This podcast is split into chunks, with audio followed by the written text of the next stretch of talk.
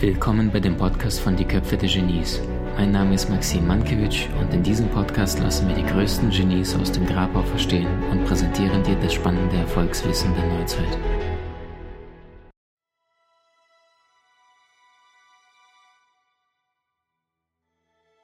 Ähm, ich glaube, Goethe sagte, man reist ja nicht, um anzukommen, sondern um zu reisen. Super schön.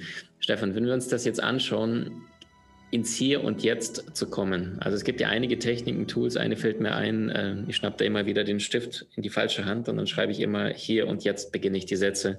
Du kannst meditieren, du kannst äh, mit Musik ein paar Umschalter haben. Also gibt es bestimmte Tools, Techniken, konkrete anwendbare Strategien, auch wenn es zugegeben für den Ego-Verstand ist, was einem Menschen helfen könnte, der das jetzt gerade hört und sagt, ey, wow, der hat ja recht. Ich muss ja nicht ständig jagen und versuchen und mehr und weiter und größer, schneller, sondern ich könnte ja einfach nur jetzt beobachten, wie es leichter gelingt, im präsenten Moment wirklich zu agieren und nicht zu schauen, was die Welt ständig einem anzubieten hat, von außen nach innen. Ja, auf alle Fälle. Äh, übrigens äh, nebenbei so bemerkt, ähm, wir, wir behandeln, ich übrigens auch, äh, wir haben manchmal die Tendenz dazu, das Ego so abfällig zu behandeln, so nach dem Motto, na, ich sage das auch oft, na, es ist ja nur das mhm. Ego. Das Ego ist nichts Minderwertiges. Das Ego ist ein extrem wichtiges Werkzeug, das wir hier brauchen, sozusagen. Nur wir dürfen uns nicht damit identifizieren. Wir haben ein Ego. Wir sind nicht unser Ego. Haben alles, was du ansammelst, kannst du nicht sein. Ja? Alles, was du besitzt, besitzt du, aber du bist es nicht. Ja? Ähm, und ähm, das ist beim Ego eben auch sehr, sehr wichtig. Das Ego ist kein Feind. Es geht nicht darum, das Ego loszuwerden sondern es geht darum, das Ego zu nutzen und sich nicht mehr damit zu identifizieren, also einen Raum zu schaffen davon. So. Ähm, so, und das Ego zu nutzen, ganz kurz. Also beispielsweise, wenn du sagst, Ziele erreichen. Ja, absolut, genau. Also das Ego zu nutzen heißt ganz, das Ego ist ja die Gesamtheit deiner Persönlichkeit. Auch dein Verstand ist ja Teil des Egos zum Beispiel auch. Ne? Auch deine Emotionen sind ja Teil des Egos. Deine Denkmuster, deine Meinung zum Beispiel ist ja Teil mhm. des Egos. Und natürlich laufen wir mit einer bestimmten Meinung durch die Welt, weil wir müssten ja jeden Tag, das ist zum Beispiel der nächste Punkt, das Ego urteilt ja. Jetzt sagt immer jeder, wir sollten nicht mehr urteilen. Äh, wenn du nicht mehr urteilst, kannst du nicht leben. Weil du urteilst ja den ganzen Tag. Du stehst in der Früh, du, dass du überhaupt in der Früh aufstehst, ist schon ein Urteil, weil du kannst, du musst nämlich eine Wahl treffen, stehe ich auf oder bleibe ich liegen? Ziehe ich mich an oder bleibe ich, laufe ich nackt durch die Wohnung? Ja? Also mache ich ein Podcast-Interview oder äh, gehe ich äh, draußen spazieren? Das heißt, wir urteilen ja den ganzen Tag. Das ist überhaupt nichts Schlimmes.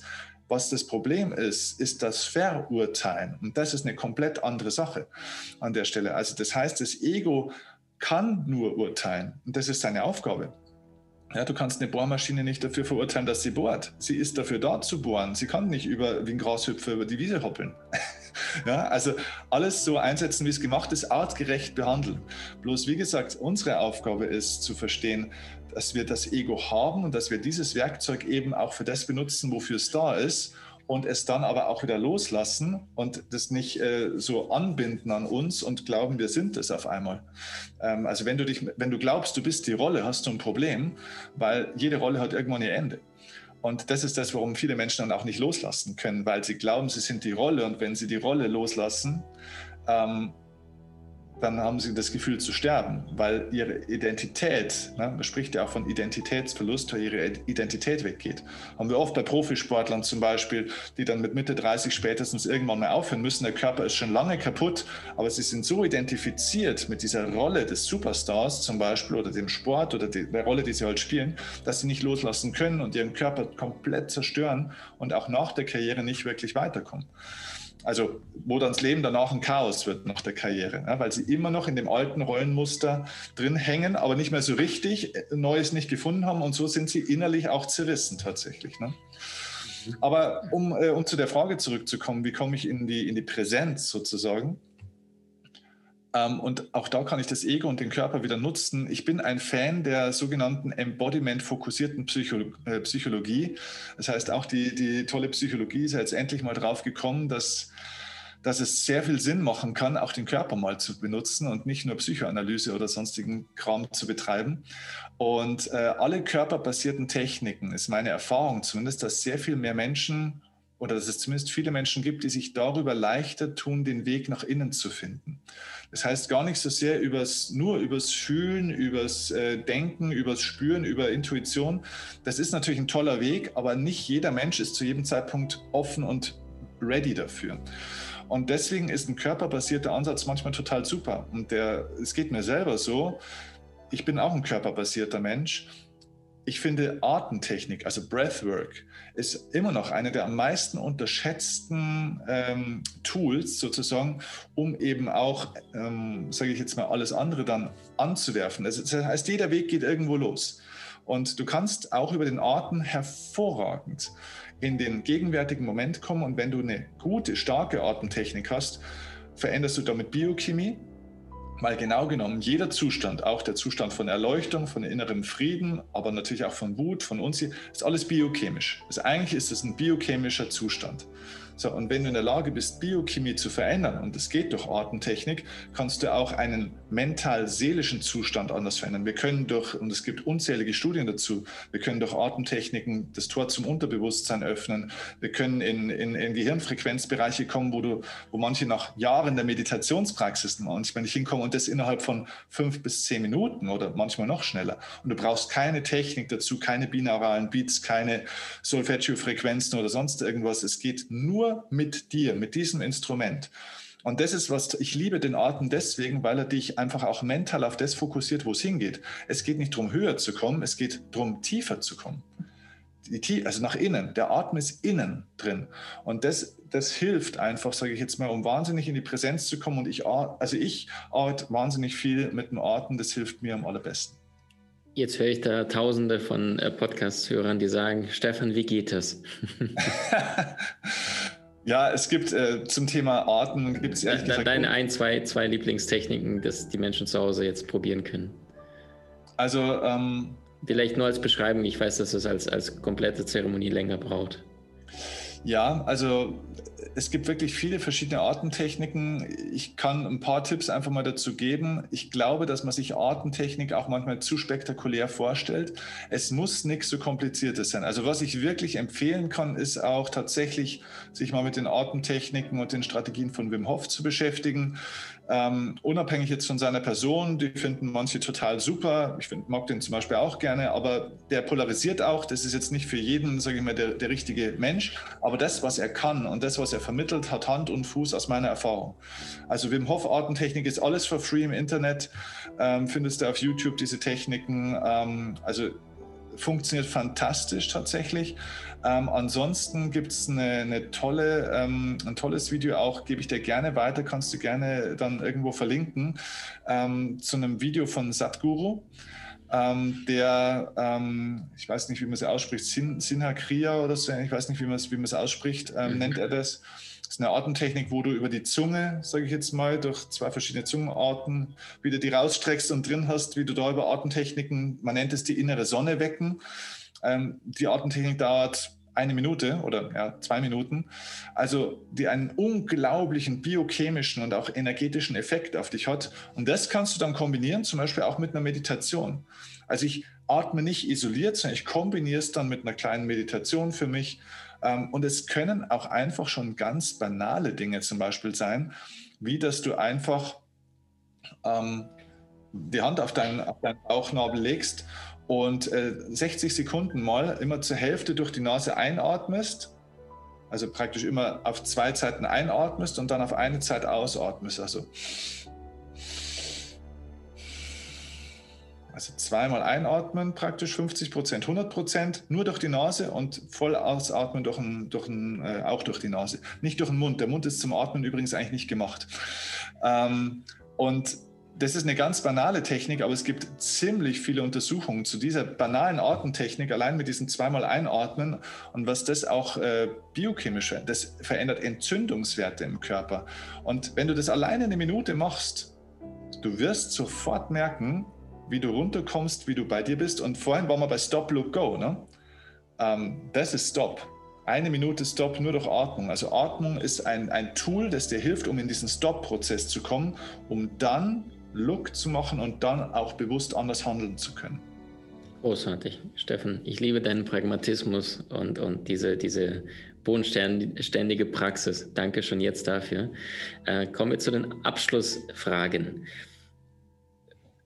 Wenn du an einen bestimmten Film denkst, gerne auch drei, die dich tief berührt haben, wo du in Resonanz gegangen bist, welche?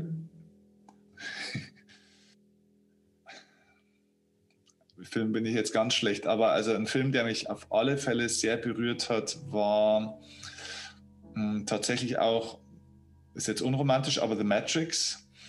Ähm, weil ich da auch eine tiefe Wahrheit irgendwo gespürt habe, wenn man mal den ganzen Science-Fiction und, und Action-Kram außenrum äh, weglässt. Deshalb alle ein Film, Film, der mich sehr berührt hat. Ähm, ansonsten muss ich sagen, bin ich kein Riesenfan von Filmen. Ähm, mhm. Wovon bist du denn Fan? Die nächste Frage direkt. Von Büchern. Mhm. Ich bin ein Fan von Büchern. Also ich lerne für mich besser durch Bücher als durch Filme tatsächlich. Es gibt durchaus Filme, die mich berührt haben, und, aber nicht nachhaltig, dass ich sage, weißt du noch damals. Und also weißt du, dass mir das öfter einfällt. Für mich gehen Bücher einfach viel, viel tiefer tatsächlich. Ja. Mhm. Wenn du neben deinem Buch, was wir natürlich verlinken, Tod motiviert von Steffen Kirchner, noch zwei, drei nennen könntest, wo du sagst, da hast du für dich viel rausnehmen können? Es gibt jetzt übrigens ab 2. Februar ein neues Buch. Ach was? Ja, das liegt sogar hier schon. Ach was? Digitale Revolution. Ja, wow.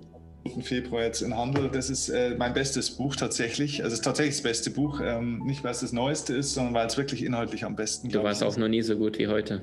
Ja, ich, ich hoffe es, ich gebe mein Bestes. nee, aber das Buch, das ähm, eigentlich müsste man genau genommen, also bis auf die mentale Revolution, aber ansonsten könnte man die meisten Bücher der Welt eigentlich beiseite lassen, wenn man, für mich, wenn man, wenn man ein Buch wirklich verstanden hat und das ist tatsächlich von Kurt Tepperwein, die geistigen Gesetze. In dem Buch steht für mich, sage ich jetzt mal, also sagen wir mal nach dem Pareto-Prinzip, 80 Prozent, äh, 80 Prozent des Wissens drin, das man eigentlich braucht, um das Leben zu führen, das man führen sollte und vielleicht auch möchte tatsächlich. Da stehen, steht alles komprimiert über die geistigen Gesetzmäßigkeiten drin. Ich habe das Buch wahrscheinlich, weiß ich nicht, 100 Mal, wird nicht reichen, 100 Mal gelesen. Ich habe mittlerweile sieben oder acht Stück von zu Hause, weil die sehen bei mir ähnlich aus, wahrscheinlich wie bei dir. Ähm, haben wir vorhin schon besprochen. Ne? Ähm, also Katastrophe, die Bücher fallen auseinander. Deswegen habe ich ein paar davon gekauft, weil ich habe die überall rumliegen. Das ist eins meiner meiner Lebenskompasse, sagt man Kompasse, Kompasse.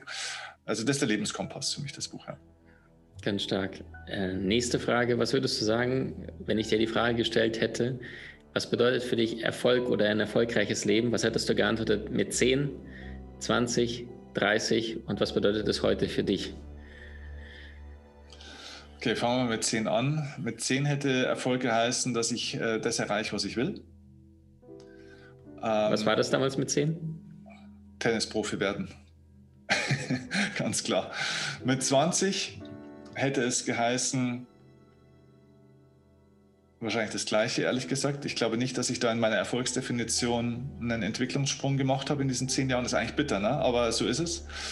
Also ich war mit 20 sogar noch mehr. Nee, doch, es gibt eine Varianz und zwar so schnell wie es geht. Also ich erreiche, was ich will, so schnell wie es geht. Das war mit 20 gewesen, also noch so diese Zeitdruckkomponente mit dazu. So, dann mit, mit 30 haben wir noch ähm, das zu verfolgen, was ich will, würde ich mit 30 sagen. Also da war ich ja schon auf dem Weg ein ganzes Stück. Da ging es also nicht mehr darum, irgendwo anzukommen, sondern eher praktisch einen Prozess. Also da bin ich von dieser, Erfolg hat für mich drei Ebenen, eine Ergebnisebene, eine Prozessebene und eine Gefühlsebene.